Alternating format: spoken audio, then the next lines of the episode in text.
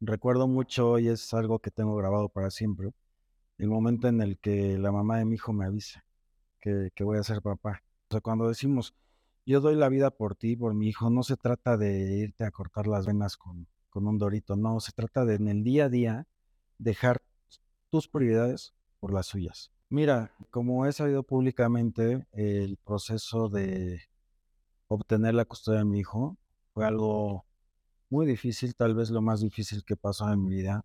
Me pudo haber costado todo, pero yo estaba convencido de que estaba haciendo lo correcto.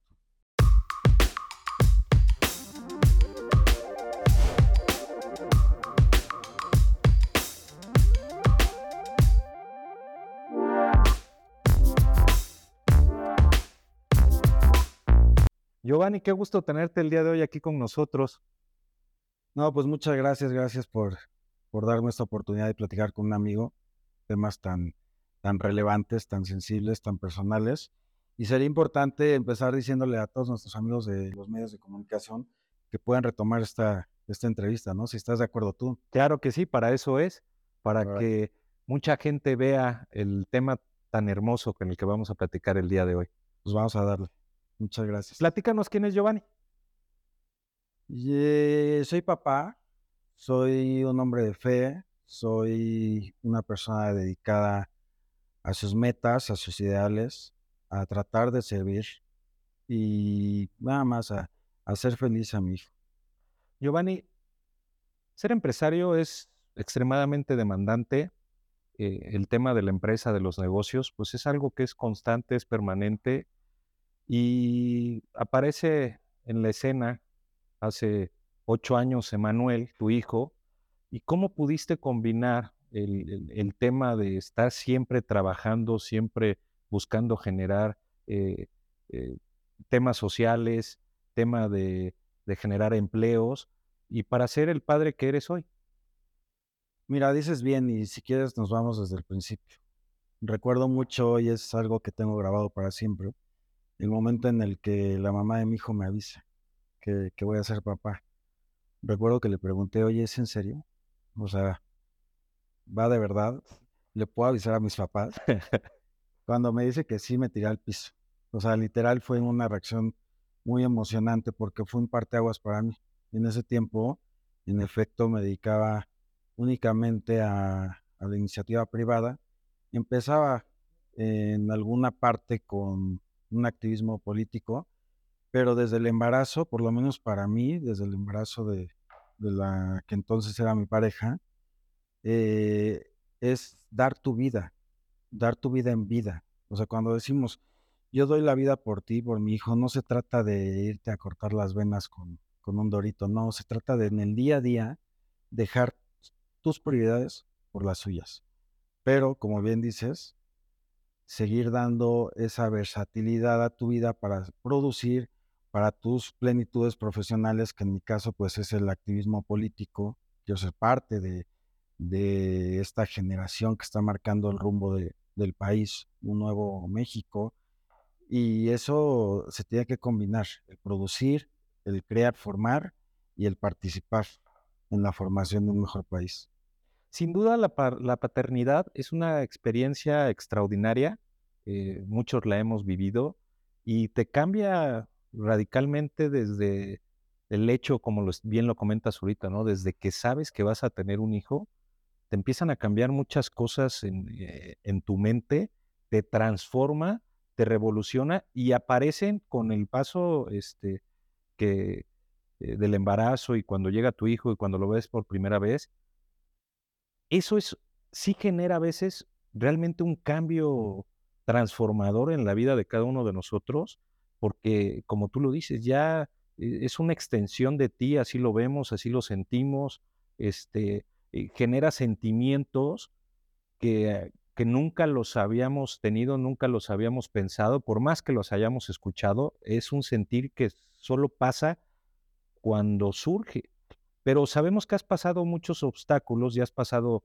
este, muchas pruebas eh, de vida, de negocio, de, tema social, de tema político.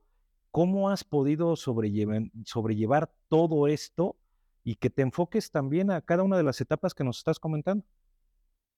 Mira, eh, como he sabido públicamente, el proceso de obtener la custodia de mi hijo fue algo muy difícil, tal vez lo más difícil que pasó en mi vida. Em, me pudo haber costado todo, me mermó muchísimo profesionalmente.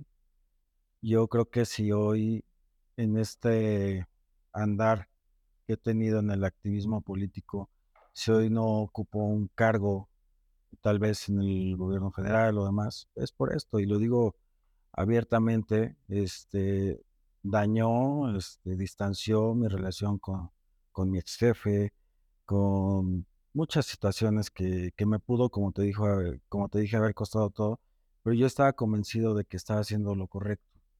Me enfrenté a muchas cosas, me enfrenté a cercos en los medios de comunicación, cercos muy, muy muy dolosos muchas veces.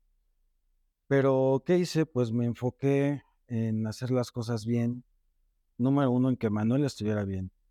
Número dos, en lo jurídico, ir demostrando ante las autoridades, porque soy y siempre he sido un hombre de instituciones, que teníamos la razón, que mi hijo, la mejor opción que tenía para su, su desarrollo era poder estar conmigo, sin que esto quisiera decir nunca el privarlo de, de la figura de, de su mamá, que pues bueno, hoy en día pues tiene libertad absoluta para, para convivir con él, porque eso es lo correcto.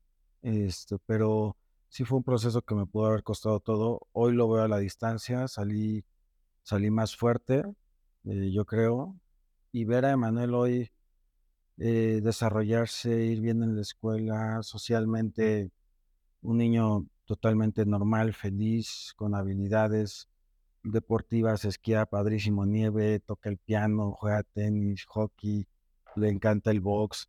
Pues bueno, entonces eso quiere decir que vamos por el camino correcto, que hicimos bien las cosas, pero sí fue el momento más difícil de mi vida, sin lugar a dudas.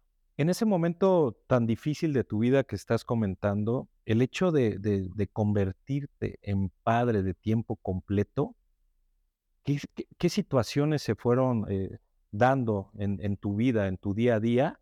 Porque, pues, también es una decisión, porque, eh, pudo haber estado con con un apoyo institucional, institutrices, pero tú llevas perfectamente y pones a la paternidad sobre cualquiera de las cosas. Pero, eh, es muy fácil comentarlo, es muy fácil decirlo, pero ya practicarlo y sentirlo como sientes tú la paternidad, eh, seguramente hubo obstáculos, eh, de sentimiento, obstáculos de compromisos que que de alguna otra manera, eh, generan duda. Platícanos un poco El amor es una decisión. Yo, yo soy un firme creyente de eso. Yo podría, por darte un ejemplo, ser ahorita secretario de Estado, subsecretario de Estado, senador, pero mi hijo hecho pedazos no tendría sentido. Yo escogí al revés, escogí tenerlo primero bien a él, darle una certeza jurídica, darle una estabilidad y de ahí en más, pues bueno, trabajar en lo que para mí representa una plenitud profesional, pero nunca anteponiéndolo a su bienestar. Ser padre te te convierte sí o sí en ser un modelo. a seguir por parte de tus hijos. Es eh, el tema familiar, el, el- núcleo familiar, el tema de ser padre, pues de alguna manera son los primeros ejemplos con los que los hijos este, empiezan a ver, empiezan a vivir, cómo tienen que contestar, cómo tienen que respetar, cómo tienen que hacer cada una de las cosas. ¿Cómo construyes este, un modelo para tu hijo? Es un tema bien delicado el que tocas porque a veces, pues, uno crece con, con ciertas formas de ser que no necesariamente dimensionamos, pero cuando ves que tus hijos la repiten, ahí te das cuenta que, que tienes que ir por un camino, pues, más eh, ortodoxo, si tú quieres, más siempre sano, siempre eh, pensando en el hombre que quieres que se convierta. Él, por ejemplo, de mí tiene eh, como parámetros uno de los más marcados el respeto a las mujeres. Él jamás me ha visto a mí eh, levantarle la voz a una mujer, ya no digas mucho menos. Le he enseñado a que cuando existe alguna diferencia, pues siempre es con el diálogo, siempre es con el respeto. Y ese punto es, este, bueno, sagrado, ¿no? Es de los valores más altos que él tiene, pero esto no es teórico, es práctico. Él te tiene que ver hacerlo. Y así muchas cosas, la honestidad, la honradez, tus valores, no, no puedes hacerlo ajeno a la sociedad en la que vive. Pero eso también lo, lo ve. No, te repito, no es teórico. Él te tiene que ver haciéndolo y así va creciendo. Pero hasta la manera de hablar, ¿eh? yo creo que él, él, absorbe todo igual que todos los es que, niños. Es que todos los niños eh, se dice que son unas esponjas. Tienen una capacidad de aprendizaje que a lo mejor nosotros ya no la asimilamos tal, pero tienen una capacidad de aprendizaje extraordinaria. Entonces, eh, se dice, pues, que no nos podemos equivocar, que somos humanos y cualquiera se puede equivocar, pero inclusive si tú haces una acción que demerite algo, él lo va a aprender. Y aunque lo corrijas y le expliques, él tiene esa acción. Entonces, eh, es una interacción con los hijos bien importante, ¿no? Porque a, veces puedes tú sentir o creer una cosa para poderla aplicar, pero sabes que no es buen momento. Entonces, y no le puedes explicar porque a lo mejor es chico, porque apenas está captando ciertas cosas. Entonces, tienes que hacer una acción diferente porque es lo que necesita aprender en ese momento. Y después, pues tienes que hacer otra acción diferente porque ya es el momento que él lo tiene que visualizar, que él lo tiene que ver y ya le puedes explicar, porque muchas veces los niños cuestionan mucho. Oye, ¿por qué lo hiciste de esta manera y hoy lo estás haciendo de esta manera? Sí, pero fíjate que ahí difiere un poquito, porque yo creo que ese es un estereotipo, el tema de ciertos temas a cierta edad. Yo creo que es mejor que de quién más que de su familia, de, de su tutor, como lo soy en este caso, eh, reciba los temas como son. Obviamente en las palabras y en los alcances que, que sean correctos para la edad que tiene, pero yo siempre hablo de todos los temas muy abiertamente con él.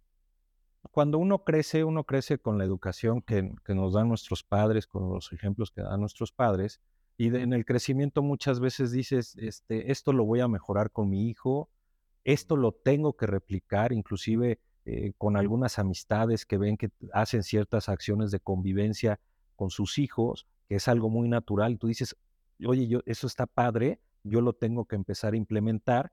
Y hay cosas que por la vivencia que tuvimos nosotros, este, de lo que podamos recordar hasta la edad que podamos recordar, pues también hay cosas que te marcan y dices, esto jamás lo haría yo con mis hijos. Y no es por un tema de, de, de, de cuestionar la educación que nos dieron nuestros padres. ¿O sí?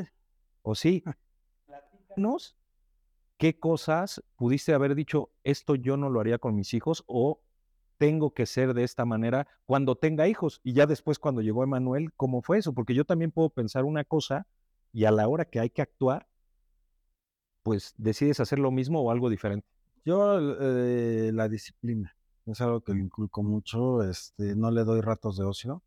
Él llega a la escuela y tiene por lo menos tres clases extras en el día. Eh, a veces me dice estoy cansado, este, hoy no tengo ganas, entonces, es lo que le enseño. Y es la disciplina. Hacer las cosas, aunque no tengas ganas, la perseverancia, la disciplina, yo creo que es, como bien sabes, la llave del éxito. Y también tienen que cumplir los ciclos, ¿no? Porque luego no falla que alguno de tus hijos quiere estar en una actividad y de repente al poco tiempo dice, ya no quiero esto, ahora quiero esto. Entonces también hay que formarlos y enseñarles que tienen que cumplir los ciclos, que tienen que acabar el periodo, que no se puede estar jugando, hay que enseñarlos, hay que guiarlos para que sepan que si decides algo, pues lo tienes que hacer por lo menos por un periodo de tiempo. Sí, también que, que sepan que no le debe tener miedo al fracaso, ¿no? A intentar las cosas, a, como te digo, perseverar, pero no, no tener miedo a equivocarse, a que no, no resulten las cosas como quieren. El tema aquí es la, la perseverancia y eso es lo que trato de, de, inculcarle. En lo personal, por ejemplo, yo, yo creo que mi historia no es la de un prodigio, es la de un perseverante, ¿no? Y es crearle una plataforma diferente a tu hijo 100%, porque eso es algo que normalmente yo como padre lo hago, ¿no? Yo me empecé a desarrollar con una plataforma que con mucho esfuerzo me dieron mis padres y que eh, también poniendo de parte de uno, fracasando, teniendo éxitos, volviendo a fracasar y siendo perseverante, este, pues vas construyendo tu propia ruta, pero buscas generarles una plataforma de inicio diferente a tus hijos. Sí, imagínate hablando de la perseverancia, yo, este, cuando empezó todo este rollo de, este, de la custodia de mi hijo, el sexenio pasado yo padecí el tráfico de influencias terrible, o sea, tuve mil motivos para, para haber desistido. Los medios de comunicación tiras con la boca llena todos los días y, y era una decisión, ¿no? Meterme igual en cinco o seis demandas, ahí que pude haber puesto, este, o enfocarme en el único fin que yo tenía y no desistir porque el, el objetivo era más grande que cualquier otra situación. Entonces, qué mejor ejemplo de perseverancia que ese. Y al final, mira, se logró, estamos todos en paz, estamos todos bien y este Y Emanuel está bien. y es lo más importante, ¿no? Ahí, es donde podemos medir eh, lo correcto de la decisión y los resultados. Eh, ¿Cómo ve Giovanni la, pat- Mm. la paternidad futura con la relación? Porque evidentemente, eh, aunque tienes ya una relación establecida con varias cosas que nos estás comentando ahorita con Emanuel, pues bueno, hay etapas en la vida que va teniendo cualquier persona por el tema de edad, hormonas, este, primaria, secundaria, prepa, universidad. ¿Cómo, cómo has pensado, cómo has pensado construir esas enseñanzas, esa libertad que pueda tener el día de mañana Emanuel para ir tomando sus decisiones, sus ¿Hacia dónde te has visualizado o no has visualizado a corto, mediano y largo plazo el cómo manejar esta paternidad? Sí, estando cerca. Ya después si soy bueno o mal papá, yo creo que Dios y, mi hijo lo van a juzgar, pero cerca sí he estado y sí voy a estar. Entonces, el día que necesite ir a su lugar seguro, el día que necesite su consejo, pues ahí voy a estar. Te voy a contar alguna vez, lo agarré, lo tenía aquí cargado, besuqueándolo, y viéndolo a los ojos le dije, gracias por ser mi familia. Entonces me volteó a ver y me dijo, y tú la mía. Entonces ahí, algo tan simple me sacudió, porque me di cuenta que yo también soy lo único que tiene, tal vez. Entonces, te puedo decir que ese día es la primera vez que sentí miedo a morirme, de ese tamaño, porque ya no es por ti nada más, es por él, por cuánto te va a necesitar, por la estabilidad, por la identidad que hoy tiene, por su arraigo. E- Es su vida, es su, su mundo está construido en nuestra familia. Como nos dicen, pues familia de dos, pero sí, mm, familia al final. Es familia, Sí. ¿no? La, eh, la familia creo que es un impulsor bien importante para todos los temas, tanto de fracaso como de éxito. Y te quiero preguntar ahorita en los aspectos de tu vida, eh, ¿cómo ves tu parte de negocios y la parte política en la que estás este, incursionando hoy en día? Pues en negocios yo creo que el país está mejor que nunca, están los números eh, que, lo dicen, a pesar de que existe una infodemia que este, quiere crear otra percepción, pues es cuestión de platicar con los empresarios. To- todos están felices, eh, México está creciendo muchísimo, nos están favoreciendo mucho el contexto internacional también. Y es cuestión de nosotros como sociedad, como país, también cuidar lo que tenemos. Porque, por darte un ejemplo, tenemos uno de los mejores destinos turísticos a nivel mundial. Somos el número 8, creo. Número 6 en esta administración. Pero si nosotros mismos generamos violencia, contaminación, mal servicio, pues entonces lo vamos a echar a perder. Depende de nosotros mismos también hacernos responsables. Las condiciones están dadas. ¿Para qué? Para que, número uno, se construya con este nuevo régimen, con esta nueva administración, un país mayoritariamente de clases medias. Ese sería el primer objetivo. Y segundo, crecer el nivel de vida, crecer la calidad de vida de la gente. Si no, no tiene, no tiene sentido. Y yo creo que ahí va muy de la mano sociedad y gobierno. Y bueno, la iniciativa privada es fundamental, genera la mayor cantidad de empleos, como todos sabemos, y las condiciones para que México crezca están insuperables, creo yo. ¿Cómo vas a seguir eh, teniendo un equilibrio con estas tres pistas de ser empresario, incursionar en temas de política y seguir siendo padre? Pues eh, en los temas de, inici- de iniciativa priva- privada, pues delegando, asociándote con, personas capaces, con socios que realmente te, te aporten y te puedan sumar para que puedas tú tener tiempo de, de hacer eh, servicio, de hacer política. Y eh, el tema de la llamada política, que yo más bien lo veo como, como ser un servicio a, a tu país, pues eso es una convicción. Eso realmente si, si te cuesta trabajo no vas a poder porque es un arte muy difícil. Eso de comer sapos no es, no, no es metáfora, es prácticamente literal, porque todos tenemos una visión de país distinto, ¿no? Todos tenemos una visión de cómo hacer las cosas y a veces es difícil convencer o persuadir de que la tuya es la correcta. Pero lo importante es que aunque no sea la tuya, siempre y cuando sea por el bienestar de la gente, sumes, ¿no? No te pongas a meterle el pie a ver a quién. Claro. No, no, no, hay que No sumar. construyas destruyendo. Sí, no, pues, parte de la democracia es eso. Eh, a mí me gusta mucho eso de Estados Unidos, por ejemplo, que en las elecciones se dan con todo, pero una vez que se elige un proyecto, caminan juntos. Claro, claro.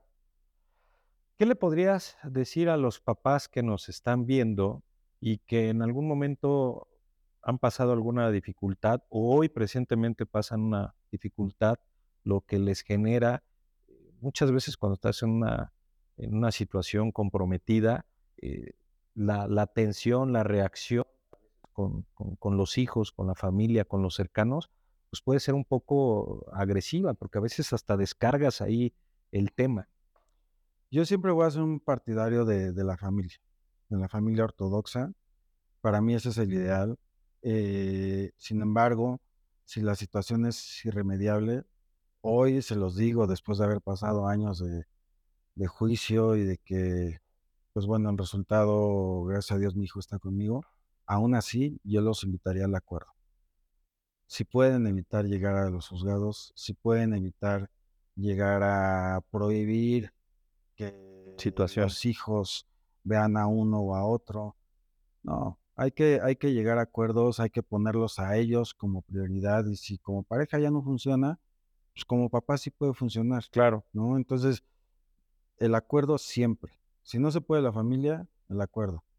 Ya si no hay de otra, pues buscar lo mejor para ellos y, y no estar en un juicio por ego, por corajes, por revanchas. No, eso, eso no debe ser el motivo. El motivo debe de ser legítimo, el bienestar de tus hijos, de tus hijas. ¿qué viene para Giovanni Medina? ¿Dónde se ve Giovanni Medina en los próximos años? Pues número uno, cerca de, Manuel, trabajando mucho para sacarlo adelante, eh, formándolo, eh, tratando de pulir lo que yo veo como un diamante todos los días, eh, produciendo, es algo que, que me gusta, que lo tengo en el ADN, este, hacer negocios, eso, y sirviendo, sirviendo a Dios, como sirviendo a México, a mi país, a mi gente, a, a mis hermanas, a mis hermanos. Me emociona mucho ser parte de un movimiento que sí está cambiando la historia de México. Hoy México no es el mismo que hace seis años. Y esto puede continuar, puede continuar, se puede seguir haciendo historia, construyendo historia. Creo también que es tiempo de que una mujer tome el mando de- del país. Hoy tenemos, como ya todos ¿Es tiempo de mujeres? pues hay 10 gobernadoras ya. el- este año ya habrá 10 gobernadoras. Eh, tenemos presidenta de la Corte, presidenta del INE, eh, del Banco de México, diputadas, senadoras, eh, alcaldesas, presidentas municipales. Es tiempo de una presidenta. Ya estuvimos nosotros mucho tiempo en, este, en el poder y yo creo que les toca a ellas. Han demostrado toda su capacidad, tienen la misma o igual que nosotros.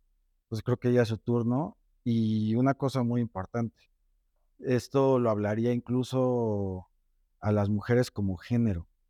Hoy existe una posibilidad viable y real de tener una mujer presidenta. Si no se da en esta ocasión, podrían tal vez pasar una generación más, ¿eh? 30 años, no sabemos cuántos, para que exista una posibilidad real de que una mujer asuma la presidencia del país. Entonces, esa parte profesionalmente me emociona mucho. Giovanni, quiero agradecer tu tiempo, quiero agradecer lo que nos compartiste de tu paternidad, lo que nos platicaste de Manuel, pero sobre todo quiero agradecer porque sin duda eres una persona que piensa fuera de la casa. Muchas gracias, Giovanni.